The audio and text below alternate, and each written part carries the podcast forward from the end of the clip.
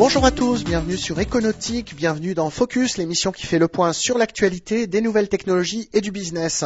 Nous sommes aujourd'hui avec Renaud Finas, directeur marketing, communication et développement de Micropole Univers. Alors Renaud, bonjour tout d'abord. Oui, bonjour Philippe. Renaud, vous avez travaillé chez Valoris, chez Business et Décision et aujourd'hui chez Micropole Univers. On s'en lasse pas du décisionnel. Hein bah non, c'est un peu comme Astérix. Je dirais, quand on est tombé dedans, on aime et euh, c'est un marché, un des plus beaux marchés que je connaisse aujourd'hui. Euh, donc aujourd'hui c'est Micropole Univers, après en effet Valoris et Business et Décision. Pourquoi avoir rejoint Micropole? Qu'est-ce qu'il y a de nouveau à faire chez Micropole? Bah, je pense que ce qui m'a poussé à changer, c'était euh, de nouveaux challenges. Je pense que j'ai eu la chance de travailler dans deux sociétés fantastiques où on a connu depuis 1988 euh, 50% de croissance par an. Le marché est, est, devenu un des marchés, je pense, les plus intéressants puisque aujourd'hui il est devant celui de l'URP et devant celui du CRM en termes de croissance les, tous les grands acteurs de ce marché ont ou vont proposer des solutions décisionnelles. Et en tant qu'homme de service, il était intéressant pour moi, de je pense, de reprendre de nouveaux challenges et euh, bah, de pousser une société qui aujourd'hui euh, un petit peu a du, mal à définir, je pense, sa stratégie, eh bien, à la porter dans les deux ou trois euh, leaders européens du marché de la business intelligence comme du marché, je pense, de l'e-business. Alors ça fait quelques années que, vous et moi, on a travaillé dans ce marché de la business intelligence. Qu'est-ce qu'il y a encore de nouveau? Est-ce qu'on a encore un, futur de la business intelligence? Vers quoi on va aller? Oui, alors euh, Philippe, on se connaît depuis de nombreuses années et on a vu l'évolution fantastique de ce marché, je dirais, depuis euh, la proposition d'une offre réservée à des happy few qui étaient les directions générales à aujourd'hui. Euh, 10%, on va dire, de l'ensemble des collaborateurs dans une grande entreprise, je pense euh, au secteur bancaire où sur 200 000 employés, euh, le décisionnel touche peut-être aujourd'hui 20 000, 30 000, 40, 000 personnes. Il y a encore beaucoup de personnes à toucher. Mais euh, la business intelligence est en train de changer complètement. Vous allez comprendre. Jusqu'à maintenant, la business intelligence était passive, c'est-à-dire on allait chercher de l'information, euh, on l'analysait, on la représentait et on essayait de comprendre ce qui se passait pour euh, bah, prendre une meilleure décision, donc pour l'action. Je pense que dans quelques années, cette business intelligence-là va disparaître parce que les entreprises, en termes de reporting, qui est quand même le, le BABA de la business intelligence, euh, est introduit dans l'entreprise, touche toutes les entreprises, sous quelque forme qu'elles soient, que ce soit Excel ou bien des outils un peu plus sophistiqués, toutes les entreprises euh, ont euh, les quelques critères qui leur permettent, je dirais, de suivre leur activité. Ce marché va totalement disparaître au profit d'une nouvelle business intelligence qui est en train de se dessiner, qui est une business intelligence directement comprise ou, comme disent les Anglais, embedded dans les processus. Pourquoi? Parce qu'en vrai, ce qui est intéressant, c'est que le temps réel est en train d'apparaître. Or, la business intelligence avait du mal à coller au temps réel qui est né, je dirais, beaucoup plus par le CRM, par l'action du CRM, où en temps réel, on pouvait agir sur une campagne marketing. Euh, la remontée n'était pas assez bonne, on resegmentait, on relançait sa campagne, et ainsi de suite. Aujourd'hui, toute la chaîne ou tout le processus de business intelligence est en train de devenir temps réel ou simili-temps réel. Et ça, c'est des implications extraordinaires. Pourquoi? Ben, Parce que si je suis capable de mettre euh, dans les processus une partie de business intelligence, je vais pouvoir en temps réel suivre mes process ou mes processus et agir sur eux en temps réel. Et ça, c'est un nouveau champ d'application et je pense que c'est ce qui va euh, permettre encore à la business intelligence bah, de devenir un marché des plus florissants pour ces prochaines années. Alors si on reste sur cette notion de temps réel, en même temps, il y a plein d'entreprises qui sont incapables de réagir en temps réel. Je ne peux pas changer mes prix en temps réel, je ne peux pas embaucher en temps réel, produire plus en temps réel. Donc comment est-ce que, est-ce que ça sert à quelque chose de savoir en temps réel si je ne peux pas agir en temps réel? Oui, alors, on va juste prendre la question de savoir est-ce que je ne peux pas agir sur les prix. Ce n'est pas tout à fait vrai. Euh, il y a beaucoup d'expériences menées en France comme aux États-Unis sur l'étiquetage électronique. Et en fonction de la température de la journée, en fonction du climat, je peux changer, bien sûr, le prix de mes étiquettes de glace, de boisson. Ça marche. Euh, je l'ai déjà vu faire, mais ce qui est très intéressant, c'est que ça, je peux bien sûr le modéliser et je vais pouvoir le suivre en temps réel, en termes d'indicateurs, remonter les ventes de mes différents magasins et voir où est-ce que je peux agir, est-ce que euh, je dois faire une promotion. Donc le temps réel, oui, je pense dans tous les secteurs d'activité, on peut faire quelque chose c'est horrible d'un point de vue humain, le, la vie que vous nous décrivez où le, où le coq à l'ail glacé ne vaut rien en hiver et est horriblement cher en été. C'est un monde horrible. Oui, c'est un monde horrible, mais on aura toujours le choix. Et puis ce qui est agréable, c'est que d'abord, il n'y a pas qu'un seul fournisseur. Donc on aura toujours la possibilité de choisir son produit favori. Mais il faut s'attendre exactement comme on le voit aujourd'hui dans les avions, eh bien, le prix des places ne coûte pas la même chose. Vous réservez votre place six mois avant, ça coûte quelques euros. Euh, une semaine avant le vol, ça coûte 1000 euros. Le jour du vol, ça coûte quelques une dizaine d'euros. Eh bien, nos produits euh, tous les produits, je pense, vont s'adapter à ce genre de phénomène. Alors ça, c'est une première tendance, donc euh, l'accélération. Qu'est-ce qu'il y a comme autre tendance dans le domaine du business intelligence hein? Alors, il y a une, oh là, il y a plein, plein de, tendances. On va essayer de les décrire un petit peu. Euh, il y a des tendances dans, par exemple, la recherche d'informations. C'est un domaine qui m'intéresse beaucoup puisque j'ai eu la chance de, de m'intéresser au knowledge management il y a quelques années lorsque j'avais créé le, salon de la gestion des connaissances. La recherche d'informations, tout le monde la connaît façon Google. Tout le monde aujourd'hui utilise Google en tapant sa requête avec son propre langage. Le problème est qu'il euh, a comme, réponse des milliers et des milliers de documents, donc c'est pas tout à fait ce qu'il veut. De l'autre côté, il y a euh, dans la business intelligence, lorsqu'on fait une requête, elle est tellement structurée qu'on a intérêt à taper les bons mots et les, je dirais la, bonne définition de sa requête pour avoir un résultat. Je pense qu'il va y avoir l'alliance des deux, et on est en train de le voir. C'est l'arrivée de la sémantique dans la business intelligence. Je m'explique. Aujourd'hui, l'information structurée traité par la business intelligence représente, d'après les spécialistes, entre 10 et 15 de l'information totale d'une entreprise. Quid des 85% qui sont une richesse absolument extraordinaire? C'est des notes, c'est des détails, c'est des remontées euh, de la force commerciale, c'est des remontées du service après-vente, c'est des notes faites par la direction de la stratégie. Enfin, tout le monde écrit et, je dirais, crée de l'information. Le problème, c'est que cette information n'est pas aujourd'hui remontable en même temps que de l'information structurée. Or, les nouvelles technologies permettent de faire les deux. Et on le voit, il y a tout un tas de nouveaux produits aujourd'hui qui permettent de taper une requête à la façon Google. Je veux savoir quel est mon magasin le plus en avance dans mon circuit de distribution et immédiatement, j'ai le chiffre d'affaires, je veux savoir quel est le, meilleur produit, et j'ai effectivement la remontée du nouveau produit. Donc l'alliance de la requête de type SQL extrêmement rigide, extrêmement précise, et de la requête sémantique beaucoup plus large est en train d'arriver. Et il y a l'apparition, euh, principalement aux États-Unis, mais également en France, de nouveaux produits qui permettent de faire cette alliance. Alors il y a un autre événement depuis quelques années. On voit que ce marché de la business intelligence, qui était euh, conduit par des éditeurs qui gagnaient beaucoup d'argent, il commence à être un petit peu euh, égratigné par l'open source hein, depuis à peu près 2-3 ans. Est-ce que c'est une tendance? Est-ce qu'on le constate réellement dans les entreprises? Ou est-ce que c'est encore une lubie euh, de SS2I, par exemple? Non, alors Philippe, je pense que ça c'est une excellente question. Euh, l'open source est en train de faire son apparition et d'une manière cachée, parce que l'open source n'est pas encore, euh, je dirais, un phénomène qui a pris toute son ampleur dans les entreprises privées. Par contre, lorsque vous allez voir les entreprises du secteur public, l'open source, notamment Business Intelligence, est en train de rentrer en force.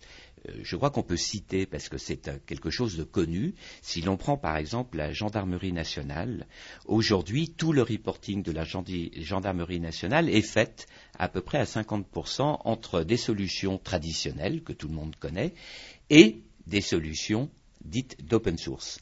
Mais lorsque vous discutez avec le responsable des systèmes d'information, il vous dit que fin 2007, c'est 90% d'open source pour seulement 10% de BI traditionnel. Et on le voit aujourd'hui, toutes les grandes innovations technologiques que l'on trouve aux États-Unis sont principalement dans le domaine de l'open source. C'est pour ça que je pense que les acteurs traditionnels ont du souci à se faire. Et est-ce qu'aujourd'hui en France, ça dépasse un peu le cadre du public? Parce que j'ai l'impression quand même que dans le public, c'est un peu un choix politique aussi, c'est de dire finalement si je peux éviter de dépenser les impôts du citoyen en faisant des chèques à des grands éditeurs américains, électoralement, ça, passe mieux. Et puis, si j'ai un service informatique de 1000 fonctionnaires que de toute façon je peux pas virer, autant que je les emploie à quelque chose et que je les paye eux avec des formations plutôt que de payer des logiciels. Ça, j'ai un, un, peu l'impression qu'on a cette démarche-là dans le public. Donc, est-ce que ça dépasse le public? Est-ce qu'on trouve ça dans l'entreprise? Alors, la contrainte financière est certainement une des contraintes qui a poussé le public à être le premier à passer sur ces technologies open source. Mais oui, je pense qu'aujourd'hui, les grandes entreprises sont en train de considérer. Alors, elles n'ont pas forcément basculer. Pourquoi? Parce que vous l'avez très bien dit, les grandes entreprises privées ont généralement un service informatique. Et le service informatique est un petit peu euh, réluctant à passer en mode open source parce que euh, c'est un autre état d'esprit, c'est un autre type de langage, c'est une autre démarche. Mais le, phénomène est en train d'arriver. Lorsqu'on voit quand même qu'au niveau mondial, l'open source aujourd'hui représente à peu près entre 20 et 25 des euh, dépenses informatiques, bon, 25 au niveau mondial, c'est colossal. C'est des milliards et des milliards de dollars de dépensés, aussi bien en services qu'en technologie. Donc la réponse est oui. L'open source va rentrer bien sûr chez nous. Alors une autre question qui tourne également un peu autour de l'open source à propos de l'écosystème. Aujourd'hui, on a des intégrateurs SS2I qui affichent souvent euh, très haut et très fort leur partenariat avec des éditeurs propriétaires. Et en même temps, ces SS2I, on voit qu'elles sont de plus en plus intéressées par l'open source. Et finalement, elles se disent sans doute, pourquoi est-ce que je continuerai à dépenser ou faire dépenser par mon client de l'argent en achetant des licences si je peux moi récupérer la totalité du chiffre d'affaires, euh, faire payer un petit peu moins au client, c'est un peu une un peu la démarche de Dell au moment où ils sont arrivés sur le marché, en disant euh, ben moi je vais faire, je, vais vendre en direct, du coup j'économise la marge sur mon distributeur et je le répercute en partie euh, auprès du client pour avoir les prix les plus bas. Finalement, si aujourd'hui je suis un intégrateur euh, décisionnel, si mon client dépensait 100, euh, dont peut-être 60 auprès de l'intégrateur, 40 auprès de l'éditeur, si je peux demain aller le voir en lui disant bah, demain vous ne dépenserez plus 100 mais vous dépenserez 80 ou 90, mais ce sera 80 pour moi, euh, c'est tout bénéf pour, euh, pour l'intégrateur. Est-ce que c'est un peu, est-ce qu'il n'y a pas un peu cette démarche-là derrière les soi-disant partenariats? Si, je pense que c'est très vrai, parce que tout le monde sait que les intégrateurs sont rémunérés la plupart du temps comme apporteurs d'affaires ou influenceurs. Beaucoup ne veulent pas l'avouer d'ailleurs. Mais je trouve c'est idiot. ça fait quand même pas mal d'années que je suis sur, euh, sur le circuit, on va dire, des sociétés de services informatiques. Euh, je suis, j'ai rejoint Micropole Univers, qui lui a un modèle de vente de licences, qui le clame haut et fort. Et je pense que c'est, c'est un modèle intéressant. Pourquoi? Parce que euh, pour avoir de bonnes relations avec un éditeur, ben, l'éditeur, le seul truc qui l'intéresse, c'est qu'on lui vende sa licence. Lorsqu'on ne vend pas ou qu'on ne veut pas s'afficher comme vendeur de licence, eh bien, euh, on risque d'être beaucoup plus opportuniste et aller travailler avec deux ou trois en même temps sur la même affaire. Ce n'est plus, ce n'est plus possible. Je pense qu'aujourd'hui, le marché n'accepte plus euh, des personnes qui hésitent. Ils veulent des intégrateurs qui s'engagent fortement auprès, euh, je pense, de l'éditeur. Euh, le modèle open source, je pense, va apporter à, l'intégrateur une souplesse qu'il n'a pas forcément euh, aujourd'hui. En ce sens que la vente de licence dans une application, je dirais dans un projet informatique, représente encore un bon tiers, voire pour certaines applications, la moitié des dépenses, informatiques. Si on peut réduire euh, ce montant euh, au sein de la dépense informatique, l'intégrateur il y a tout intérêt. Pourquoi? Parce que les clients vont beaucoup moins hésiter, euh, ils vont dépenser peut-être même un peu plus, c'est-à-dire ils vont peut-être élargir le périmètre des applications qu'ils proposent à l'intégration. donc le client comme l'intégrateur y a à gagner. Je pense qu'également l'éditeur entre guillemets open source, il va y avoir également des, euh, sources euh, de gains euh, supérieures. Pourquoi? Ben, Il va vendre plus, plus, de licences. Comme je dis, le décisionnel, aujourd'hui, ne touche encore que 20-30% des utilisateurs potentiels d'une société. Donc il y a 70% à gagner. L'open source, je pense, permettra de le faire. Alors si on revient sur les tendances, moi j'ai noté également ces dernières années euh, une euh, volonté des grands éditeurs de plateformes ou d'applications. Je pense à Oracle, à SAP, à Microsoft, qui n'étaient pas des spécialistes du décisionnel. Ils sont intéressés à ce marché-là. Ils ont racheté ou développé. Est-ce qu'il y a encore dans le futur un marché des éditeurs indépendants? Du décisionnel ou est-ce que ça va être une commodité qui va être inclus Aujourd'hui, quand j'achète Microsoft SQL Server, j'ai du décisionnel gratuit inclus à l'intérieur. Est-ce que c'est ça la tendance ou pas alors, je pense que la question comporte euh, deux parties. Tout d'abord, oui, il y a aujourd'hui l'émergence, je pense, de trois grands acteurs dans le marché du décisionnel que sont euh, je ne cite pas dans l'ordre parce que c'est très difficile de voir le poids de chacun, mais on va dire, euh, pour les plus anciens, Oracle, euh, SAP et Microsoft, qui est apparu finalement quand même que seulement il y a un peu moins d'une dizaine d'années dans le, dans le milieu du décisionnel. Oui, ces acteurs ont compris tout l'intérêt, je pense, d'avoir une plateforme et sur cette plateforme de pouvoir construire des applications aussi bien du monde décisionnel que du monde, par exemple, dit du CRM ou de la relation client. Pourquoi? Parce qu'il ne faut pas oublier quand même qu'il y a quelques années, lorsqu'on touchait le monde du décisionnel, le décisionnel marchait par silo.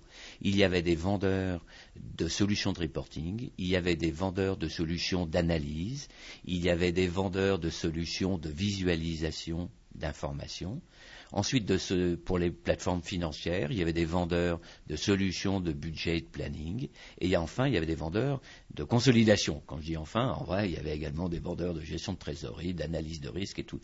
À chaque application, il y avait un référentiel lorsqu'on voulait, il y a encore quelques années, mais je dirais même jusqu'à l'année dernière, faire une, application dite de plateforme financière où je voulais avoir à la fois du reporting, de l'analyse, de la visualisation d'informations, diffuser cette information dans l'entreprise, faire de la gestion de trésorerie de la conso, au minimum, j'avais à gérer trois à quatre différentiels différents, extrêmement complexes. Il y a une convergence certaine, je pense que tous les éditeurs traditionnels ont compris l'intérêt fantastique d'avoir ou de proposer une plateforme intégrée à l'utilisateur. Le problème, c'est que cette plateforme intégrée n'existe pas encore tout à fait. Même chez les plus avancés, on prend BO, on prend euh, Cognos, on prend euh, Hyperion, il y a encore euh, deux ou trois référentiels, deux ou trois produits de visualisation, tout n'est pas encore intégré. Ce qui est très intéressant, c'est que lorsqu'on bascule maintenant chez les grands, on va dire les, grands du logiciel, que sont SAP, Microsoft ou Oracle, eux, ils sont partis bah, un petit peu de l'inverse. Ils ont créé, un, on va dire, leur force a été très souvent l'ERP, pour certains. Et l'ERP, bah, ils ont commencé, certains par la production, d'autres par la logistique. Après ça, ils sont intéressés peut-être à la compta, ensuite à la paye, ensuite aux ressources humaines, aux achats. Mais ils ont tout de suite compris l'intérêt qu'un référentiel unique permettait justement d'avoir un socle de, de traitement du back-office absolument extrêmement puissant et je dirais euh, extrêmement performant pour l'utilisateur. Et de cette constatation, ils sont remontés vers les couches de front office de deux manières. Les uns euh, en, proposant des solutions décisionnelles et les autres en, proposant des solutions plutôt de CRM. Et aujourd'hui, on, assiste à quoi? Eh bien, à une fantastique convergence, en vrai, d'abord du front office, donc de la BI, du CRM et des autres applications, euh, je dirais, inhérentes au, au, front office, avec eh bien l'émergence d'un seul référentiel couplé sur une plateforme qui en dessous a un seul référentiel de back-office, eh bien on voit tout l'intérêt de la chose. Donc l'avenir, ben, je pense que les trois grands éditeurs que l'on a cités vont avoir une avance certaine si jamais les éditeurs traditionnels n'arrivent pas à trouver des solutions. Alors, lesquels Je pense qu'il va y avoir encore de la concentration sur le marché. Et puis, on ne peut plus vivre aujourd'hui uniquement en proposant de la BI financière. La BI, on la trouve partout. Euh, vous faites des, des, ressources humaines, vous avez un ERP de ressources humaines, eh bien, on peut mettre de la BI pour mieux gérer, je dirais, mieux gérer les hommes, il n'y a pas que la paye. Donc il y a toute la partie après indicateur, euh, suivi de la carrière, suivi de performance et ainsi de suite. Alors maintenant, on va parler un peu du service. Euh, je ne sais pas si vous allez pouvoir nous faire une réponse objective, mais Aujourd'hui, il y a plein d'intégrateurs sur le marché. On a un peu quand même l'impression qu'ils proposent tous la même chose.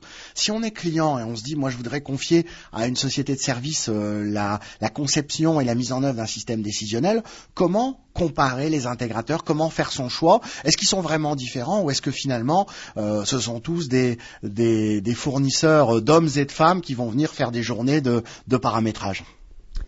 Alors pour avoir, pour avoir, eu la chance de travailler dans, je pense, deux grandes sociétés euh, de services euh, spécialisées, euh, à la fois sur le décisionnel et sur le CRM, je pense que la réponse est oui. Je pense qu'il y a une grande différence entre des généralistes et des sociétés spécialistes sur, sur un ou deux domaines, qu'était Valoris, qu'est aujourd'hui Business et Décision et qu'est aujourd'hui, bien sûr, Micropole Univers.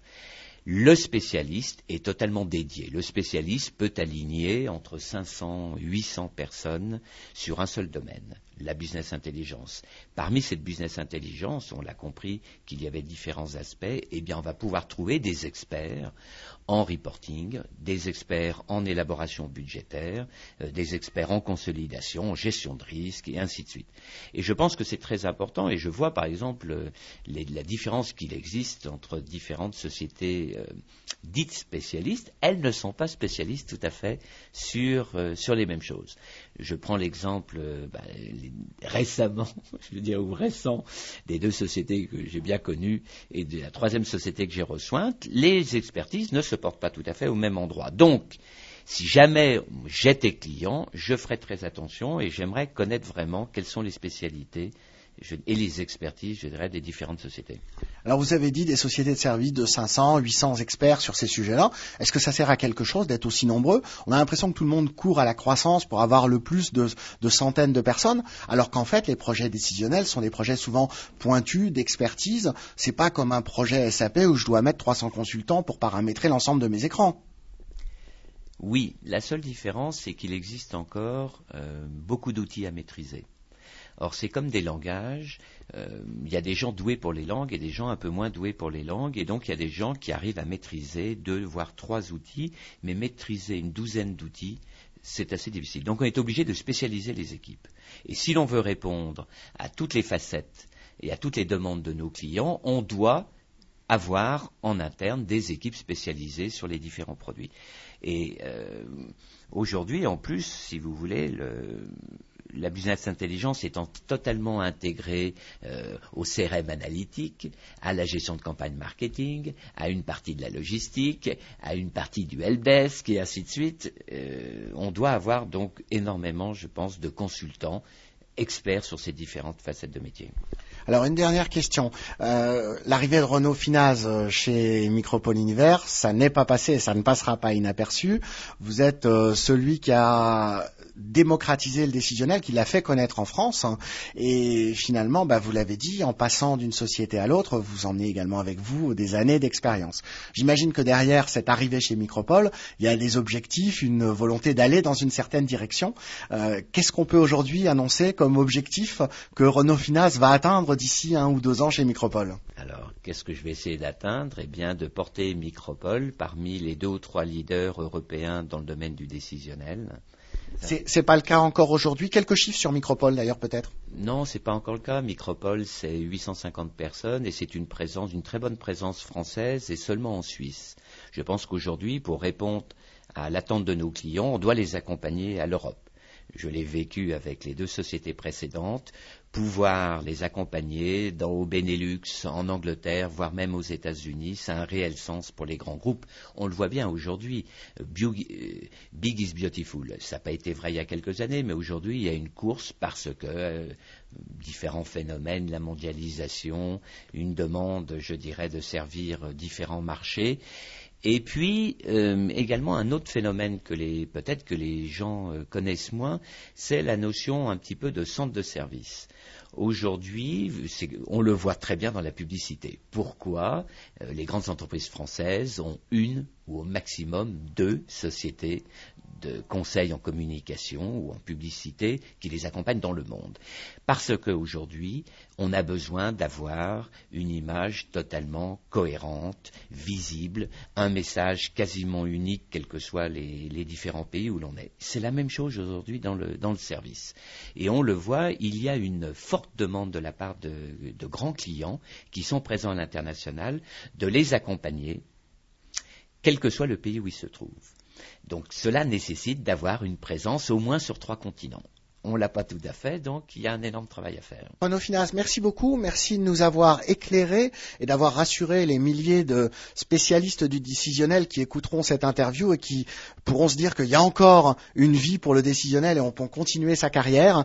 Euh, merci Renaud Finas, donc je rappelle que vous êtes directeur marketing, communication et donc du développement de Micropole Univers, un intégrateur spécialisé dans euh, en particulier le décisionnel. Merci à tous et à très bientôt sur Econautique pour une nouvelle interview Focus.